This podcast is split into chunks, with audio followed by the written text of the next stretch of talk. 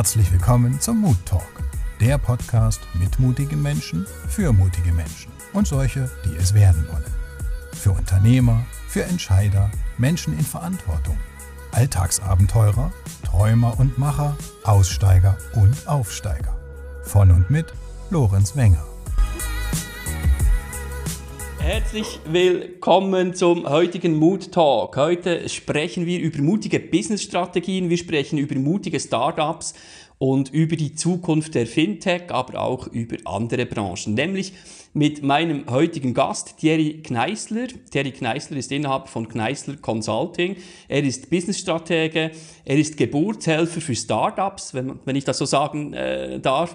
Er ist Fintech-Experte, er ist Verwaltungsrat in verschiedenen Branchen und Thierry wird zu Recht auch oft Mr. Twint genannt. Er war nämlich 2014 bis 2018 Co-Gründer und CEO von Twint, dem damals neuartigen Mobile Payment System und heute die unverzichtbare App auf unseren Mobiles mit über, glaube ich, vier Millionen aktiven Nutzerinnen und Nutzern gesamtschweizerisch. Äh, aber das war kein Zufall. Thierry war vorher über zehn Jahre verantwortlich für die Unternehmensentwicklung der Postfinance, davon sechs Jahre in der Geschäftsleitung und war mitverantwortlich bei der Begleitung der Postfinance von der klassischen Zahlungsverkehrsanbieterin der Post hin zur Bank mit über 100 Milliarden Franken Bilanzsumme und Umwandlung in eine AG. Herzlich willkommen, lieber Thierry, schön, dass du da bist. Schön hat es geklappt mit unserem Termin. Herzlich willkommen.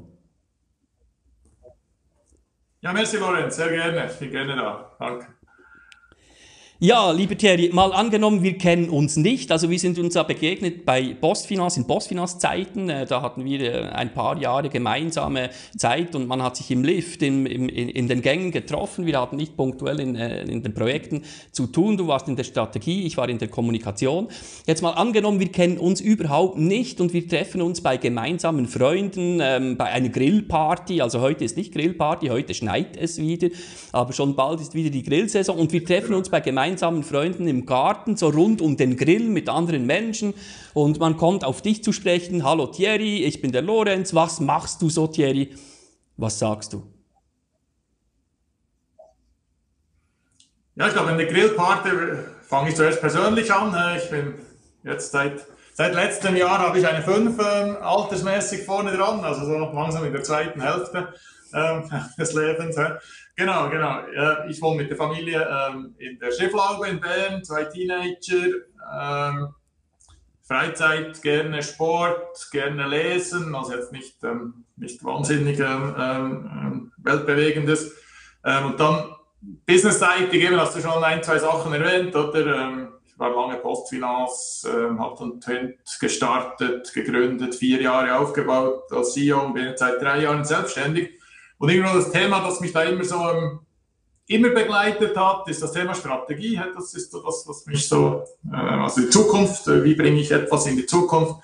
Ähm, und ähm, das hat sich auch entwickelt, ähm, natürlich dank Twint und jetzt auch die letzten Jahre, also das Thema Startups, also nicht nur eine Firma weiterbringen, sondern neue Firmen zu gründen, aufzubauen und so weiter. Das ist eigentlich, das sind so meine, meine Passionen und so würde ich mich ähm, beschreiben. Genau. Sonst so vielleicht so persönlich eher, glaube eher ruhig, eher analytisch unterwegs.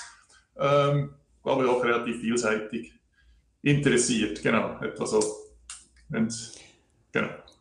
Ja, jetzt warst du strategisch unterwegs bei Postfinance, ein, ein, ein, ein, eine große Firma, ein großer Konzern und heute begleitest du Startups. Was ist so aus deiner Sicht in zwei, drei Sätzen, was sind so die größten strategischen Unterschiede äh, zwischen Großfirmen und, und Startups, die viel agiler, schneller, kurzfristiger unterwegs sind?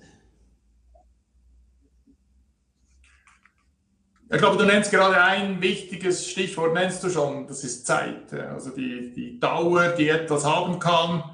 Ähm, ein Startup, das kann Maximum so sechs, zwölf Monate in die Zukunft schauen. Alles andere ist Spekulation. Also ich muss, ich muss schnell handeln, ich muss entscheiden und schnell handeln. Wenn dem natürlich Großfirmen äh, sehr häufig äh, ja, eigentlich in sechs bis zwölf Monaten gar nichts verändern, sondern nur in zwei, drei, vier Jahreszyklen arbeiten. Also das ist das ähm, ein großer Unterschied. Und der zweite, wo ich schon merke, äh, so die Ernsthaftigkeit, die man ein bisschen mit den Themen rangeht. Ähm, bei Startups sind strategische Entscheide sehr direkt spürbar. Ja, im Extremfall, ob es die Firma noch gibt oder nicht in sechs Monaten. Währenddem viele strategische Entscheide bei Großfirmen ja doch eher dann in der Nuance sind. Äh, es gibt schon große Entscheide, aber die meisten sind irgendwo, ja, die betreffen dann nicht die ganze Firma. Ähm, das merkt man schon. Das merkt man in den Entscheiden, wie sie fällen und dann auch in der Konsequenz, wie sie umgesetzt werden. Ja, ja. Ähm, du hast heute mit vielen mutigen Gründen und Startups zu tun. Wo beginnt für dich persönlich so der Übermut oder so der waghalsige Leichtsinn, also über den Mut hinauszugehen, vielleicht eben waghalsige Entscheidungen zu treffen. Du hast es angesprochen, sechs Monate, also existenzielle Fragen auch äh, innerhalb ähm, von strategischen Fragen und Entscheidungen. Wo beginnt für dich der Übermut, Leichtsinn? Ja, der ist noch schwierig, wobei, ja, ich sage dann immer, ähm, ich muss einen Plan sehen. Ne? Ich muss einen Plan sehen im Wissen darum, dass dann die Pläne trotzdem nicht umgesetzt werden. Ne? Aber ähm, ich muss irgendeinen Plan sehen und dann aufgrund von diesem Plan Entscheide treffen. Ne? Dann ist es für mich mutig. Da kann ich durchaus auch Risiken eingehen. Dort wird es für mich waghalsig, wenn einfach aus dem Bauch heraus entschieden wird, ähm, oh, wir müssen jetzt das machen, aber es passt irgendwie nirgends rein. Es ist sehr dann auch äh, nur noch opportunistisch und nur noch auf die nächsten paar Wochen ausgerichtet. Dort fängt dann eben schon der, der Leichtsinn an, weil ähm, ja, man ist dann völlig vom Zufall auch abhängig, ob das funktioniert oder nicht. Und das ist immer eine schlechte, das ist immer eine schlechte, äh, eine schlechte Ausgangslage. Ja. Was war deine bisher mutigste Entscheidung so in deinem bisherigen Werdegang? Ja, ich würde auch ein bisschen unterscheiden zwischen privat. Privat waren sicher so die, die, ja, so die, die Entscheidungen, die, also die viele von uns treffen, oder so die, die dann halt halbwegs ähm, fixen Entscheide oder so das Thema Heirat. Also gut, man geht jetzt mit jemandem zusammen, äh, man kauft ein Haus. Äh, ja, zumindest hier bei uns in der Schweiz ist das etwas, das ein bisschen langfristig ist. Und wir haben jetzt unseres auch gekauft, weil wir uns das so halb leisten konnten, ne? so durchaus auch in, ins Risiko rein. Und dann natürlich eigentlich der, ja, ich würde schon sagen, mutigst, ja, das Thema Familiengründen, eben dann auch mit Kindern und so weiter. Ich glaube, das sind so die Familien, die Familienentscheide. Und privat war es schon mein Entscheid, als ich vor jetzt dreieinhalb Jahren gesagt habe, so, jetzt hast du irgendwie 20 Jahre Corporate-Welt gemacht, es ist gut, ähm, jetzt mache ich etwas anderes, jetzt geht es in die Selbstständigkeit rein. Ähm, ja, auch ein bisschen halt Neuland, oder? Halt dann nicht zu wissen, ähm, ja, kann man dann Rechnung stellen Ende Monat und ist überhaupt jemand interessiert an seinen Leistungen? Ich glaube, das war schon der, der businessmäßig, vielleicht nicht der der materiell wichtigste, aber einfach der mutigste Entscheid. Mhm. Mhm. Gibt es heute aus heutiger Perspektive eine Entscheidung, die du aus heutiger Sicht nicht mehr so tun würdest, wie du sie in der Vergangenheit entschieden hast? Gibt es da gerade etwas, das du, das du hier und jetzt ähm, benennen könntest? Ja, also privat nicht, nein, privat ist alles gut. Das ist ähm, cool, wie das alles äh, läuft. Von dem her, nein, dort sicher nicht. Beruflich eigentlich auch nicht. Es gibt, was ich mich dann immer frage, ähm, es gab viele Zufälle in meinem Leben, glaube ich, in vielen Leben, oder? Dann, ja, die erste Jobwahl ging in Richtung Bank, oder? Und warum ging sie in Richtung Bank? Das war jetzt kein irgendwie ähm, Entscheid im Sinne von, ich muss unbedingt zwingend auf eine Bank und es gibt nichts anderes, oder? Und doch war es das ein Entscheid, der, ja, der mich jetzt seit 30 Jahren begleitet und gut begleitet hat. Ähm, wer weiß, vielleicht wäre es ganz anders gekommen, vielleicht wäre es viel besser gekommen. Ne? Ich weiß nicht, also ich bereue ihn überhaupt nicht, aber die Frage ist ein bisschen, was ich vielleicht sagen will, also das Thema, ja, es geschieht einfach vieles ähm, und ich bin nicht, ja, ich bin nicht unbedingt ein Freund, der zurückschaut und dann sagt, oh, der dort hätte ich anders entscheiden sollen, sondern nein, ich habe entschieden. Und wichtig ist ja, ich kann das beeinflussen, was nach vorne geht. Oder? Und zurück ist es so, wie es gegangen ist. Oder? Von dem her nein. Ähm, hätte es andere Wege gegeben? Ja, vielleicht, aber ganz sicher, äh, wären die besser gewesen? I don't know. Ich mhm. weiß es nicht. Mhm. Ja, du sagst eben die erste Entscheidung Richtung Bank. Ähm, ja, vor, vor 30 Jahren, du hast vorhin angesprochen, äh, du hast eine 5 ähm, vorne, vorne dran stehen, alterstechnisch. Ähm, welchen einen strategischen Rat würdest du heute deinem 20-jährigen Ich geben, wenn du, wenn du mit deinem heutigen Wissen und deiner heutigen Expertise, deiner heutigen Erfahrung ähm, dem 20-jährigen Thierry einen strategischen Rat mit auf den Weg geben könntest? Welcher wäre es? Ja, ich würde wahrscheinlich sagen, ähm, such noch ein bisschen mehr so das berufliche Abenteuer. Also, ähm, ich war dann doch jetzt 20 Jahre im Corporate-Umfeld, alles gut, alles wunderbar. Ähm, hätte vielleicht auch, vielleicht hätte auch die Hälfte genügt.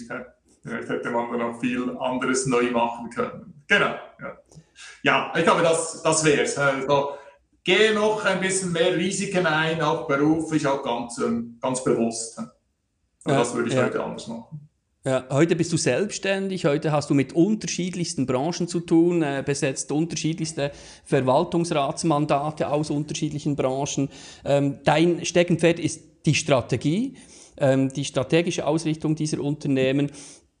Ähm, und ähm, ja, das hat ja auch immer mit Mut zu tun und mit Zukunft zu tun und eben auch mit Abenteuer. Und wenn du so unterschiedliche Branchen, äh, in unterschiedlichen Branchen unterwegs bist, ähm, hast du vielleicht heute dein Abenteuer, das du mit 20 noch nicht hattest. Also ähm, doch ein wenig noch äh, diese Sehnsucht, etwas nachzuholen mit, der, mit, mit, mit Abenteuer, vielleicht jetzt ähm, in der Selbstständigkeit. Genau. Ich, ich würde gerne noch etwas auf, auf deine Geschichte zu, zu, zu Twint äh, zu sprechen kommen. Eben, du warst mit dabei von Anfang weg. Das ist, äh, war das so eine Bieridee oder äh, wie ist das entstanden? 2014, es war ganz eine andere Zeit. Also heute ist Twint nicht mehr wegzudenken mit über vier Millionen aktiven äh, Nutzerinnen und Nutzern. Auch ich. Also mittlerweile ist so die Twint-App Last App Standing, muss ich sagen. Also wenn ich das Portemonnaie zu Hause vergesse, ist das das eine.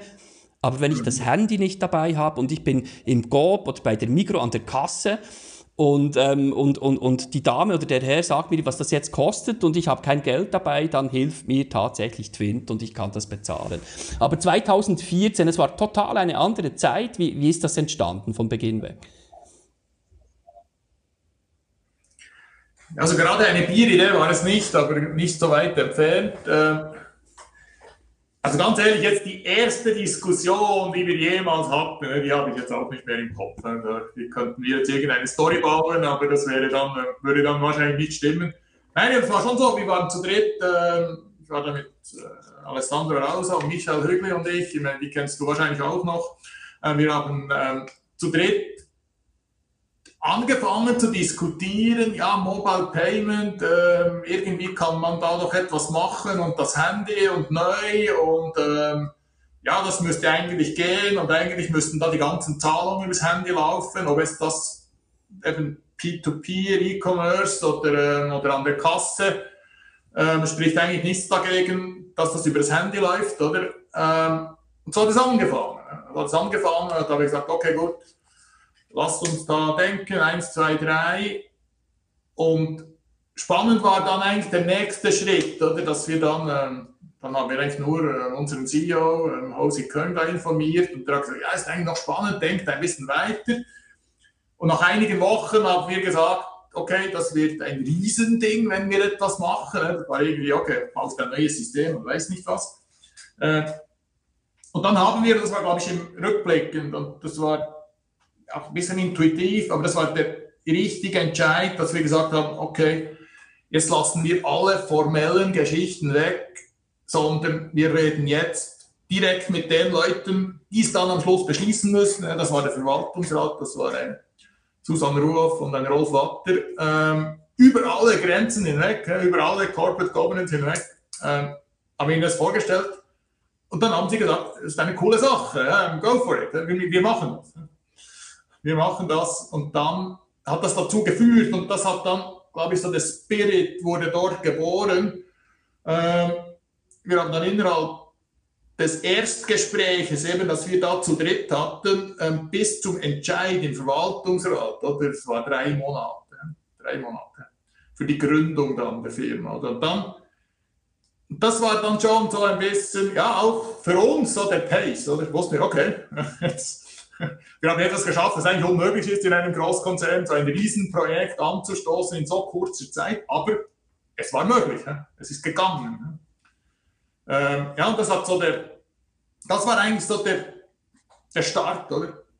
Der Startschuss, der da entstanden ist. Und natürlich das ganz Twint, das war immer so, oder? Es ist, äh, es ist immer in Doing entstanden. Also Trend war nie ein Riesenkonzept auf Papier, sondern wir haben immer so die nächsten Schritte vorausgedacht und dann wurde gerade irgendwie umgesetzt, experimentiert und dann haben wir wieder angepasst und so. Also das war sehr stark auch iterativ, äh, die ganze Entwicklung. Also ihr wart damals schon agil unterwegs, ähm, ob schon damals wahrscheinlich noch niemand von Agilität gesprochen hat, zumindest nicht hier. Ähm, was waren jetzt so rückblickend aus deiner Sicht äh, so, so die, die, die mutigsten Milestones? Was waren so die wegweisenden Entscheidungen auf diesem Weg, eben von der Idee bis zum Rollout, ähm, bis hin zur Skalierung? Äh, du sagst, es war iterativ, eben Testing und dann wieder raus und dann wieder Testing raus. Ähm, was waren so die mutigsten äh, Milestones in diesen vier Jahren, äh, während du CEO mit dabei warst an vorderster Front? Also eben das eine war sicher dieser Managemententscheider, der in völliger auch Risikofähigkeit das Management getroffen wurde. Dann der zweite war eigentlich nicht viel später, ähm, haben wir ähm, GOP an Bord geholt. Das war auch von Seiten GOP ein riesen mutiger Entscheid. Die haben, die haben auch nicht gewusst, ob wir da irgendetwas auf die Beine, ob wir das schaffen. Oder? haben gesagt, hey, wir helfen euch mit, wir machen mit, oder? Ähm, dann es, war, es waren immer so die, die Momente, wo wir entscheiden mussten, ja, gehen wir oder gehen wir nicht. Also gehen wir live mit irgendetwas oder nicht. Ähm, ähm ich erinnere mich noch so an Frühling 15, so die erste produktive Transaktion. Wir hatten noch so ja, ein, ein Apero geplant und irgendwie bis zwei Stunden vor dem Apero ist das Zeug nicht gelaufen. Es ging einfach nicht. Mussten noch fünf Leute telefonieren, dass die Systeme dann laufen und dann haben wir es geschafft. Dasselbe, als wir dann im Sommer 15 gingen wir live, das war damals, äh, hieß noch Status Swiss, oder heute Wankdorf, äh, mit dem Stadion, äh, haben wir die App ins, ins, in den App Store gestellt, dort riesen Werbung gemacht, irgendwie 5000 Leute onboardet und wir hatten keine Ahnung, ob das System hält. Es war eigentlich, es war eigentlich hochgradig fahrlässig. Ja. Aber es hat gehalten und wir haben wahnsinnig viel gelernt. Und dasselbe dann auch, wenn man dann weiter vorwärts geht, oder hat dann auch Ende 15 hat dann Coop gesagt, hey, wir rollen gerade alle, alle Filialen aus. Oder? Wir waren eigentlich überhaupt nicht parat, oder? aber äh, es hat dann trotzdem funktioniert. Oder immer so die, also immer so die Sachen im Sinne von, hey, wir nehmen eigentlich bei jedem Entscheid, wir haben immer systematisch gesagt, wir gehen, hä? Wir, wir springen ähm, und hinten nach, ich meine, die Landungen waren nicht immer perfekt. Das hat ab und zu ein bisschen gekrost und gekracht, aber äh, wir sind immer aufgestanden und weitergegangen. Ich glaube, das, war, das waren so die, die Entscheide. Und das waren die großen und dann gab es natürlich unzählige kleine, oder, jedes Mal. Aber ich glaube, so der Spirit, der Spirit hat dazu geführt, dass man eben so schnell, so schnell vorwärts kam am Anfang. Ja, ja, eben so die klassischen äh, Start-up-Szenen, oder? Irgendwie voll Risiko und ähm, du sagst zu, aber du weißt nicht, äh, was genau passiert. Äh, passiert. Du hast gesagt, äh, bis hin zu, zu, zu fahrlässigen äh, Situationen. Ähm, wie war dieses Spannungsfeld? So, äh, einerseits hundertprozentige Tochter eines, eines Großkonzerns, kann man sagen, äh, drei Monate bis zur Entscheidung, äh, zur Gründung. Gleichzeitig eben ähm, sehr agil, von heute auf morgen, kurzfristig unterwegs. Äh, wie habt ihr euch bewegt in diesem Spannungsfeld? Einerseits eben Rückendeckung vom Großkonzern, aber eher so der Dampfer, der, der, der, der, das große Frachtschiff und, und ihr mit dem Speedboat äh, unterwegs. Wie hast du das wahrgenommen, so diese, dieses Spannungsfeld? Ja, ich habe, äh, da müssen wir wirklich auch wiederum ähm, ähm ja, jetzt auch der, der Postführung, Postfinanzführung, was ja eigentlich äh, das war wirklich sensationell, oder wie wir da arbeiten konnten. Und wir hatten wirklich die volle Rückendeckung, eigentlich von allen, ne? vom, im Management, aber auch von den Leuten. Und auf der anderen Seite hatten wir die volle Freiheit. Also wir konnten alles machen. Zum Beispiel auch, wir durften Services des Konzerns nutzen, mussten aber nicht. Das hat uns niemand gesagt. Zum Beispiel haben wir damals die, ich weiß noch, die Personaladministration haben wir extern genommen. Ne? Da hat nie jemand uns versucht zu überreden, nein, mach das doch trotzdem bei uns intern. So, okay, ihr wollt das, ihr habt es angeschaut, fair enough, wir helfen euch sogar, oder? Ähm, oder auch, ich erinnere mich noch, oder ich war ähm, mit Susanne Ruhoff und auch mit Hausi Köln ab und zu bei Großfirmen, oder? Habe ich gesagt, hey, ich brauche ein bisschen Unterstützung, kommt ihr mit, oder? Und jedes Mal haben wir innerhalb von zehn Tagen einen Termin gefunden, oder? Das sind natürlich Sachen, äh, ja, die einfach super gelaufen sind, oder? Die, da muss ich wirklich sagen, äh, das war, unge das war ungemein gut. Also wir hatten, wir hatten nie, oder wir hatten nie das Gefühl, ah, wir sind irgendwie eingezwängt in einen Großkonzern. Ne? Das, äh, aber dort haben wirklich alle super gespielt. Äh, ja, und die haben natürlich ein großes Vertrauen in uns gehabt. Ich muss, das muss mal sagen. Und ich glaube, am Ende haben wir dann auch geliefert, aber ähm, das, war, das, war, das, das war die Bedingung, dass das ging. War, da, war genau das auch mitunter das Geheimrezept, wenn man so sagen kann, äh, eben genau diese Kombination, Großkonzern im Rücken, starke Rückendeckung, äh, kurzfristige, ähm, kurzfristige Entscheidungen herbeiführen in einem Großkonzern, was ja nicht selbstverständlich ist und auch nicht an der Tagesordnung ist. Ähm, ist das der Grund, warum sich ausgerechnet Twint gegenüber anderen Lösungen durchgesetzt hat? Was ist, wie, wie schätzt du das heute ein? Also es wurde ja oft kopiert, nie erreicht. Also da war ja die Swisscom dran, es war Six dran, da kam es dann auch zu zu, zur Übernahme, zur Fusion. Ähm, das ist ja heute kein Geheimnis mehr. Ähm, aber warum hat sich gerade ausgerechnet Twint durchgesetzt? Ja, ich, ich glaube, es liegt sehr viel in dem. Es liegt sehr viel in dem, dass da wirklich jetzt so die, das, was man eigentlich allgemein so sagt, hey, gründet für ein neues Thema, gründet eine Firma und gebt denen den vollen Support, aber lasst sie separat laufen. Das, das wissen wir eigentlich schon seit Jahren, ähm, nur tun es eben fast niemand, weil man dann trotzdem noch als Konzern, ja, aber ich, will, ich weiß ja trotzdem dann besser, wie sie es machen sollen. Ne? Und dort fängt es dann an. Ne? Wenn man dann anfängt reinschwatzen und so weiter, da wird es schwierig. Das hatten wir überhaupt nicht. Ne? Es war wirklich volles Vertrauen ähm, in uns und sagt, hey, geht, macht, macht vorwärts, ähm, baut dieses System auf, wir helfen, wo wir können. Es war aber auch klar, es ist eure Verantwortung. Hä?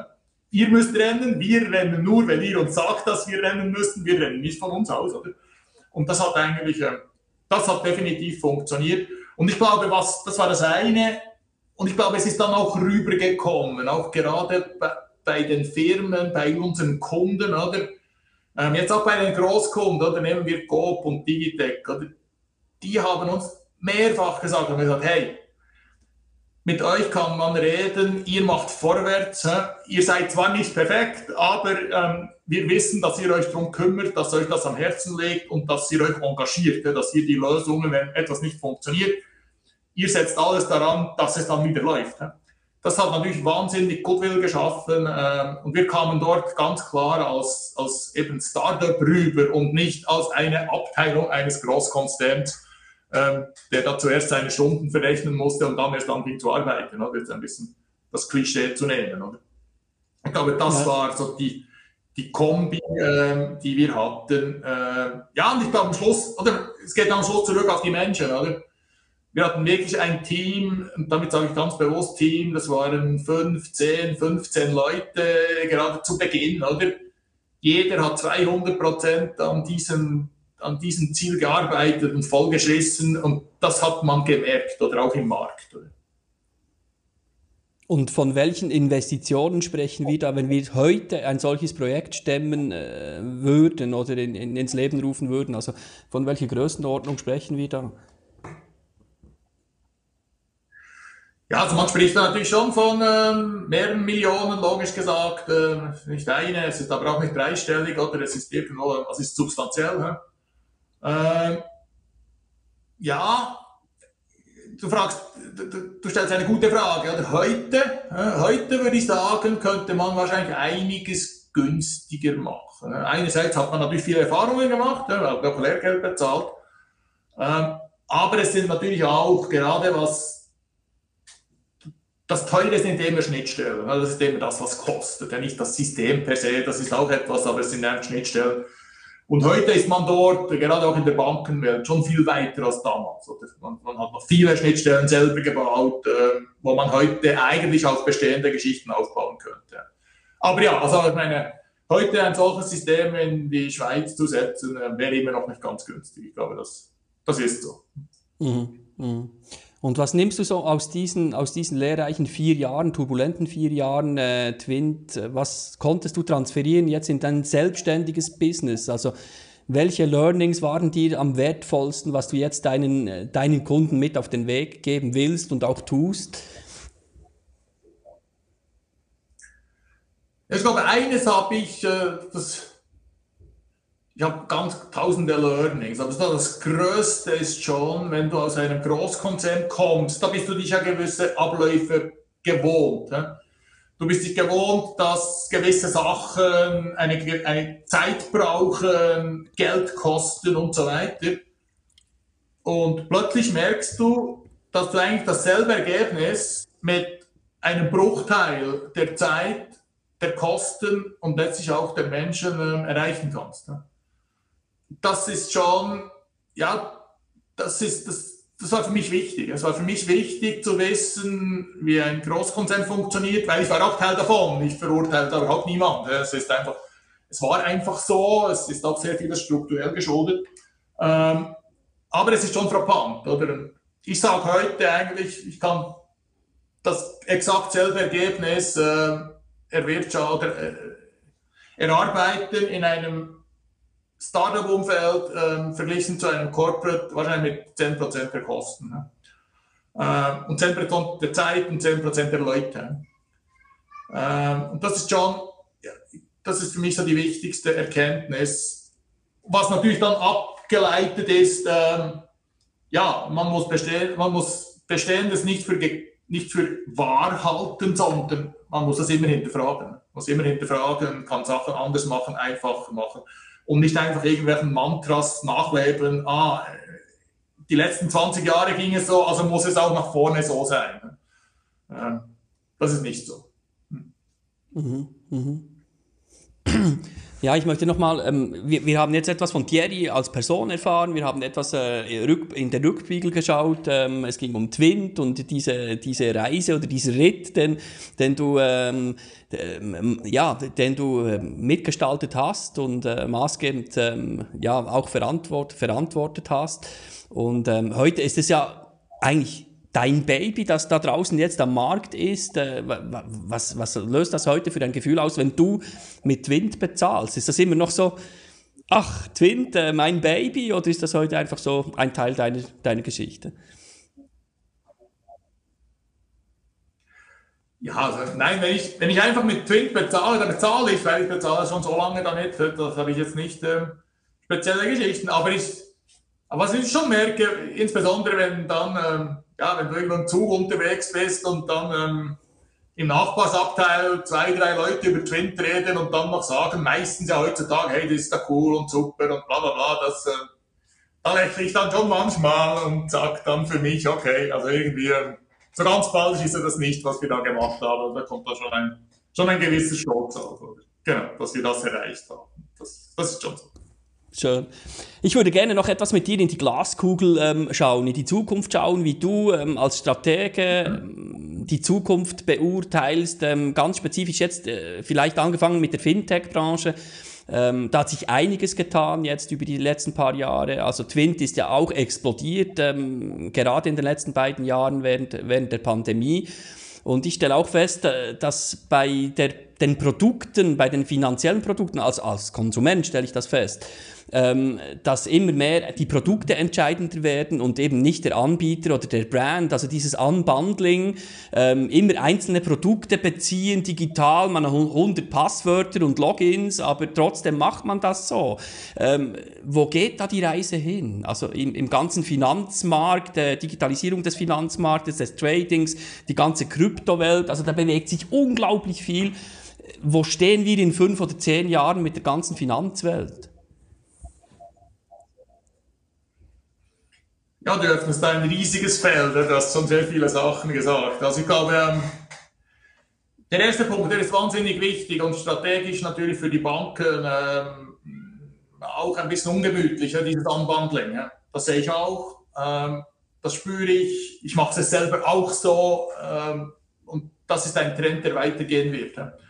Das heißt natürlich für Finanzinstitute, ja, sie sind nicht einfach gesetzt. Es sind einfach so, ich eröffne mit 20 oder mit 15 mein Bankkonto und dann bleibe ich da mit 80. Das funktioniert nicht mehr. Das heißt, ich muss immer nachlegen, ich muss immer Prozesse adjustieren, weil die Erwartungen der Kunden nehmen auch immer zu. Also ich muss, das wird ein Uphill Struggle werden, ähm, viel stärker als bis anhin. Also das ist einmal für die, für die Banken, weil, ähm, oder ich sage heute für mich, ähm, ja, meine Bank ist, meine, ist mein Handy. Dort habe ich einfach ähm, fünf verschiedene Knöpfe drauf, Apps und ähm, die gehen zu verschiedenen Anbietern. Ist mir eigentlich recht egal. Für mich ist das recht zentral. Ich habe das alles zusammen. Also ich glaube, das ist einmal der Punkt. Ähm, dann die ganz große Reise im Payment. Im Payment gibt es zwei äh, Entwicklungen, die, wo ich heute noch nicht sagen kann, wo wir landen, die aber kommen. Ähm, das eine ist das Thema Account-to-Account-Konto. Das heißt, du wirst, Auto, du wirst innerhalb von Sekunden Geld von einem Konto auf das andere verschieben können. Ne? Ähm, jetzt mögen viele Leute sagen, ich habe das heute schon, äh, jetzt mit Twint zum Beispiel. Äh, das stimmt aber nicht, oder? Weil mit Twint das effektive Geld fließt dann erst am Abend zwischen den Banken heute. Das kümmert dich nicht, ähm, hat aber große Auswirkungen, ähm, wenn das dann tatsächlich eins zu eins zieht, weil dann brauchst du dann die Intermediäre nicht mehr. Unter anderem brauchst du dann auch ein Twint nicht mehr oder eine Kreditkarte nicht mehr. Weil wenn du dann bei GoP stehst, zahlst und dann hat GoP innerhalb von fünf Sekunden das Geld auf seinem Konto, oder? Dann ist es da. Dann muss da niemand mehr dazwischen springen, sondern das Geld ist dann transferiert.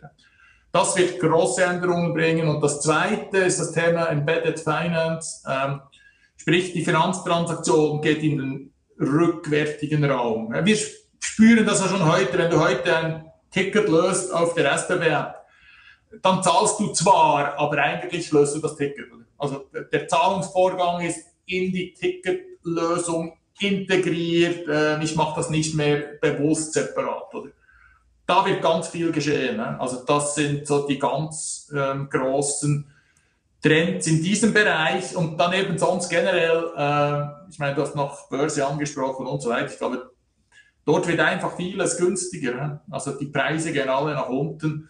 Ähm, und die große Frage ist, jetzt gerade auch strategisch, äh, ja, bekommt Beratung einen Wert? Äh, wird auch Beratung einmal einen Preis erhalten im Banking?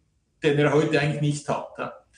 Und ich glaube, das sind so, es gibt noch vieles mehr, aber ich glaube, das sind so die, das sind so die großen Geschichten, ähm, die uns da im, im, im Payment ähm, und sagen wir einmal Retail Banking beschäftigen werden. Mhm, mhm. Eben du sagst von Konto zu Konto, also inwiefern wird da äh, noch die Blockchain-Technologie äh, stärker äh, zunutze gemacht? Also aus meiner Sicht ist das heute immer noch so. Äh, ähm, äh, als Exot äh, und, und, noch nicht wirklich integriert äh, oder, oder kommerzialisiert, die Blockchain-Technologie. Also wie, wie, schätzt du das ein? Also passiert da noch was die nächsten Jahre oder, oder plätschert das so langsam vor sich hin wie, wie über die letzten drei Jahre?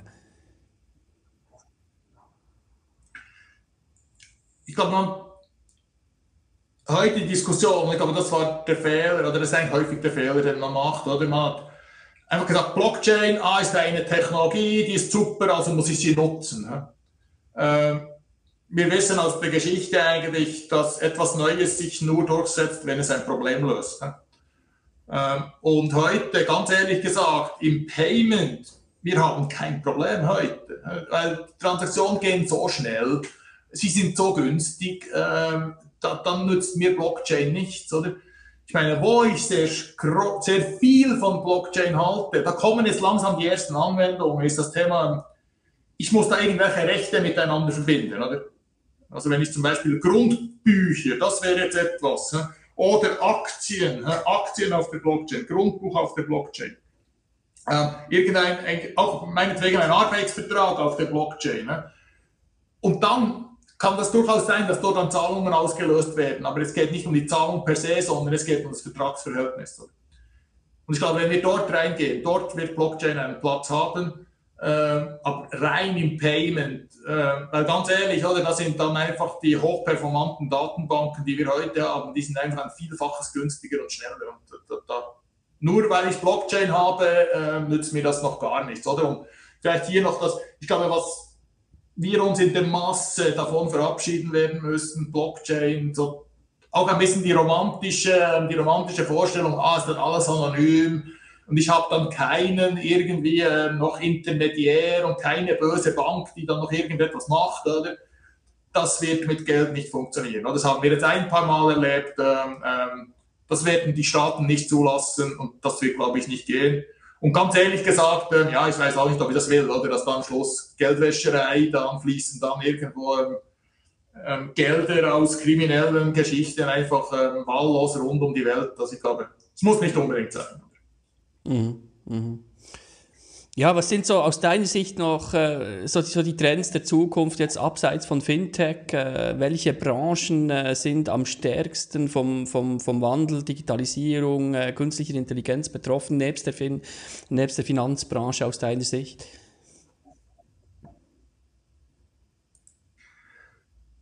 Ja, ich glaube, es ist vieles, das äh, einerseits mal digital abgewickelt werden kann. Ne? Ähm, da haben wir noch viele Prozesse. Ich denke jetzt gerade auch an, ich nehme jetzt einfach etwas, ähm, Anwaltssachen oder anwältliche Sachen, einfache Verträge, Administrationen, Buchhaltungen, einfach so Sachen, die, ja, die es einfach so braucht für das tägliche Leben, die jetzt aber doch in Einzelteilen nicht wahnsinnig komplex sind.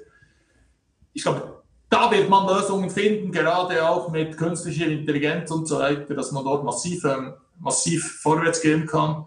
Äh, das ist sicher das eine. Dann natürlich äh, notgedrungen oder die ganze Cleantech-Geschichte. Also das, da muss noch wahnsinnig viel geschehen oder mit Umwelt und ähm, was auch immer Dekarbonisierung, die ganze Geschichte dort, ähm, Kreislaufwirtschaft.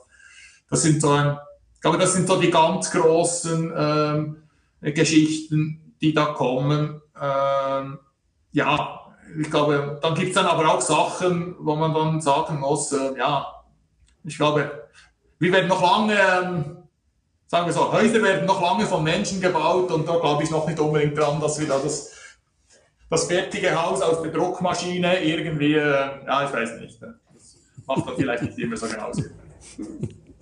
Ja, was, was würdest du denn so den Unternehmen von heute, den Führungskräften, den Unternehmen und Unternehmern äh, an die Hand geben wollen, äh, damit sie sich fit für die Zukunft halten? Ja, ich glaube, sie sollen, ähm, sie sollen einfach sich selber immer auch weiterbilden in den Themen, ähm, die, ja, die die Zukunft ausmachen. Also zum Beispiel heute, ich meine, wenn ich eine neue Firma gründe, dann muss ich eigentlich fit sein zum Thema Digitalisierung. Ähm, eben vielleicht jetzt, außer ich habe eine Schreinerei und so weiter, wobei die natürlich auch mit Maschinen arbeiten, die hochdigital sind, aber im Grundsatz, ich muss wissen, wie Digitalisierung funktioniert, muss natürlich sehr stark wissen, wie äh, Ökosysteme funktionieren, ne, weil es gibt eigentlich fast nichts mehr, das einfach äh, für sich selber läuft, sondern man arbeitet häufig in Partnerschaften und so weiter. Ich glaube, ich muss auch merken, ähm, gerade jetzt bei Startups, da merke ich schon, dass viele einfach noch nicht unbedingt wissen, ja, wie Startups funktionieren, auch Gründer, oder? Aber das kann man lernen. Ne? Das ist, äh, ist, nicht, ist nicht Magie, das ist Handwerk, oder? Und ich glaube, das ist wichtig, dass sie sehen, wie die Mechaniken funktionieren, wie man dort vorwärts geht. Und dann, äh, ja, kommt es, glaube ich, schon gut. Neugierig sein, offen sein, auch offen sein, und das ist vielleicht noch so ein Punkt, wo ich merke, ähm, offen sein auch für Rat. Das Thema Coaching ist immer wichtiger. Ähm, das merke ich auch, ähm, ja, dass sich heute erfolgreiche Unternehmer eigentlich so eine Entourage bilden, was sagt das, aus Leuten, die nicht zwingend direkt in der Firma drin sind, aber wo ich sage, okay, ich kann auf diese Leute zugreifen und die helfen mir als Person und die helfen mir als Unternehmen, mich weiterzuentwickeln. Das ist noch spannend. Ähm, in den USA sieht man das schon lange, oder hat ja jeder irgendwie seine drei Coaches. Ähm, und ich sehe das jetzt seit ein, zwei Jahren auch hier, immer mehr. Es ist nicht mehr so wie früher, oh, Coach heißt, ich habe ein Problem, ich habe kein Problem, also will ich keinen, sondern heute ist es eher, ah, okay, da ist jemand, der kann mir weiterhelfen, bringt eine neue Sicht rein, ähm, kann eine Türe einmal öffnen. Das finde ich sehr gut, oder einfach, weil ist immer so ein Feld, das spielt auch hier, oder einer ist keiner, ähm, man muss im Team da die Sachen reißen. Ja, ja, sehr schön, sehr schön. Ja, wir, wir kommen schon zum Ende und äh, eigentlich ist das der perfekte Übergang. Du hast gesagt, offen bleiben, neugierig bleiben, äh, sich permanent weiterbilden. Ähm, das sind ja eigentlich genau drei Angebote, die du ähm, auch im Angebot hast mit der, äh, mit der Kneißl Consulting ähm, Firma, die du ja hast. Also du hast eine, eine Strategieausbildung im, im Angebot. Äh, kannst du da noch zwei, drei Sätze dazu sagen? Die nennt sich Strategic ähm, ähm, Champion, glaube ich, die du die du anbietest mit deinem Kollegen. Kannst du da noch zwei, drei Sätze dazu sagen? Ja, gerne. Ja, eben, ähm, die Ausbildung Strategy Champion, die wir jetzt im vierten äh, Jahrgang eigentlich machen, also vierten Durchführung. Und dort ist einfach die Idee, dass wir sagen, ja, Strategie ist unheimlich wichtig. Ähm, heute sehen wir aber eigentlich niemand sonst im Markt, der Strategie so lehrt, wie wir das wollen äh, oder wie wir das sinnvoll finden, nämlich eine Mischung als klassische Strategie, die tief geht, die umfassend ist, die, die, die, die, die integrativ ist und innovativen Ansätzen. Hey, das Ganze muss schnell gehen, muss mit Experimenten gehen, äh, muss sich entwickeln. Oder? Das haben wir gemacht. Äh, ja, und bisher sind wir da sehr zufrieden, äh, wie das da geht. Und da können wir auch ein bisschen unser Wissen, unser Wissen weitergeben. Ähm, genau. Und ähm, eben Coaching hast du auch angesprochen, also das ist ja je länger, je mehr auch äh, als Sparring zu verstehen. Eben ich hole mir die Expertise von, von ganz bestimmten Menschen, äh, hole ich mich, hole ich mir, äh, kaufe ich mir ein als Unternehmer, als Unternehmen und das äh, bietest du ja auch an, so wie ich das verstanden habe. Wie gehst du davor? Was ist so dein Modell oder deine Herangehensweise mit äh, Startups oder äh, wenn ich dich jetzt buchen möchte für mein Startup, für meine Firma, ähm, was, was ist deine Herangehensweise, dein Angebot hierzu? Ja, es ist eigentlich so zweiartig. Also es ist immer, ähm, und es gibt auch beide. Oder es gibt solche Startups, die sagen, hey, ich bin interessiert einfach an Coaching, ein paar Stunden mal, und dann machen wir das und dann ist das das klassische, ja, das klassische Businessmodell, ähm, ja, wie es dann überall gibt, oder? Dann ähm, ist das ähm, Time versus Money, oder? Das ist so die Geschichte, die mache ich einige Male. Was mir eigentlich fast mehr Spaß macht, ist dann so, dass ähm, wer der Part of the Team, hä?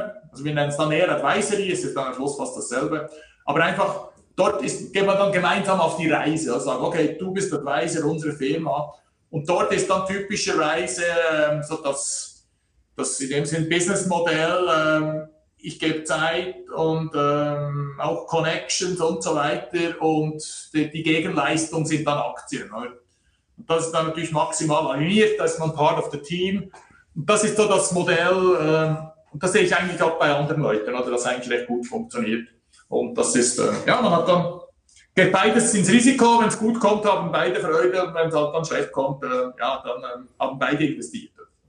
irgendwo, irgendwo passt das dann. Ja.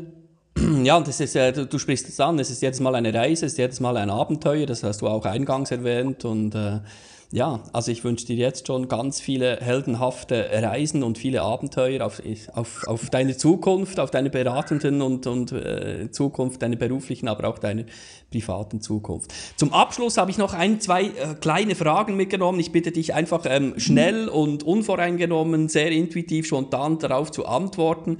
Ähm, Thierry Kneißler, die Zukunft ist spannend, herausfordernd. Mut bedeutet für dich etwas zu tun, ähm, wo ich nicht weiß, ob es gut kommt oder nicht. Deine Lieblings-App, also jetzt abseits von Twin natürlich. Ja, ich informiere mich gerne und das ist jetzt vielleicht ein bisschen, äh, ja, ein bisschen altmodisch, aber ich schaue eigentlich gerne so die, die Bund-App, äh, der Bund-App. Nicht eine Wahnsinns-App sonst, aber einfach ähm, die gehört irgendwie dazu. Und welche oft benutzten Apps hast du sonst so auf deinem Homescreen? Ja, wir auf dem Homescreen ähm, immer noch das Telefon, ja, nicht vergessen. Ne? Ich telefoniere dann noch, die E-Mail-Apps, ähm, verschiedene Banken-Apps, ähm, zum Beispiel jetzt gerade ein Startup, das ich auch drin bin, Kaspar Rund heißt das, ähm, die ist drauf. Ähm, Im Moment mache ich viel, ähm, weiß nicht, ob das kennst, Wordle. Ne? Das ist eine, eine, ähm, eine Art, ein Scrabble, ein Scrabble, wo man jeden Tag so ein kleines Spiel machen kann. Ähm, dann die anderen SBB, ähm, ähm, Meteo. Ich habe vor allem ähm, Gebrauchs-Apps für den Alltag. Das ist so mein, mein Ding. Ähm, sonst, ähm, ja, das ist das, für das ich eigentlich das Handy am meisten brauche. Also auch die SBB-App? Ja, ja, absolut. Ja, ja. Ja, du hast Wordle angesprochen. Also Wordle ist bei uns in der Familie ähm, das Thema im Moment. Also wir chatten in unserem Familienchat immer, wer, ja. es, ähm, wer es eher herausgefunden äh, hat, das Word. Also Wordle, ähm, äh, liebe Zuhörerinnen und Zuhörer, äh, unbedingt anschauen. Es hat Suchtpotenzial. Ja, liebe Thierry, hast du noch einen Buchtipp für unsere Zuhörerschaft? Ja, weil ich auch von der, aus der Strategie komme, also das beste Strategiebuch, sage ich, wenn es eines gibt, dann würde ich das nehmen. Das heißt Playing to Win. Ähm, ich weiß jetzt nicht gerade, wer es geschrieben hat. Ähm, doch Lafley und Martin sind die, ähm, sind die ähm, Autoren.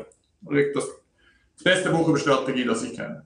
Super. Playing to Win. Wir verbookmarken das dann noch, verlinken das unten in den Show Notes. Vielen Dank für diesen ja, Tipp. Ja. Dein Lieblingsfilm, Thierry? Der Pate, alle drei. Und dein größtes Vorbild? Ja, Vorbild habe ich ganz ehrlich eigentlich keines. Also ich habe verschiedene Themen. Ich, ähm, so historische Figuren finde ich spannend, ähm, so Churchill finde ich spannend, ähm, weil sie in Extremsituationen sehr viel gemacht haben. Aber ich würde jetzt nicht sagen, dass es mein Vorbild ist. Ähm, ich glaube, jeder muss sein eigenes sein eigenes Leben leben. Wasser oder Berge? Wasser. Gold oder Bitcoin? Gold, aber eigentlich keines von beiden. Gut, vielen herzlichen Dank, lieber Thierry. Ähm, letzte Frage, wie finden dich die Zuhörerinnen und Zuhörer? Wie finde ich dich? Ähm, was ist deine Webseite? Wo möchtest du angesprochen werden? Auf welchen sozialen Kanälen bist du erreichbar und wie? Ja, also vielleicht am besten erreicht ihr mich, äh, weil das ist das, was ich brauche über LinkedIn. Äh, einfach den Namen googeln. Äh, das Schöne ist mit einem speziellen Namen, es gibt nur mich mit meinem Namen, also muss man nicht 1, 2, 3 schauen. Ähm, das ist sicher das. Ja, und sonst habe ich einfach meine Webpage äh, www.kneister.ch. Äh, ist jetzt nicht ähm, wahnsinnig breit, aber habe ich so ein bisschen Grundinfos und auch dort drüber kann man mich erreichen äh, via E-Mail und Telefon. Super. Und wenn sich jetzt jemand entscheiden würde für die Strategy ähm, Champion Ausbildung, ähm, wann startet der nächste, der nächste Lauf? Genau, das wäre im August, glaube ich, Mitte August.